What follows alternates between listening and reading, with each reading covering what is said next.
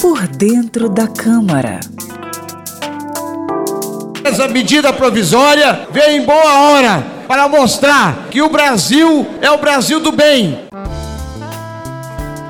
Medidas provisórias são constantes no dia a dia de trabalho dos deputados e senadores. Elas são normas criadas e assinadas pelo presidente da República e já têm força de lei assim que são publicadas no Diário Oficial da União, um tipo de jornal que publica as decisões do governo.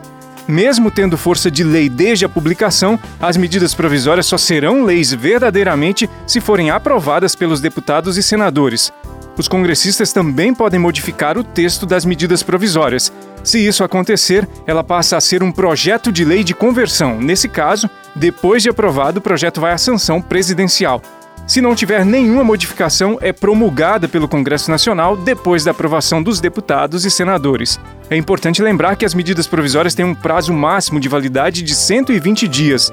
Depois que são publicadas no Diário Oficial da União, os congressistas têm até 45 dias para fazer a votação. Se não fizerem isso, os deputados e senadores não podem votar quase nada a não ser as medidas provisórias. Eles ficam liberados para votar projetos que nunca podem ser propostos por meio de medidas provisórias. Por dentro da Câmara. Conheça a linguagem do plenário e das comissões da Câmara dos Deputados de maneira fácil e descomplicada.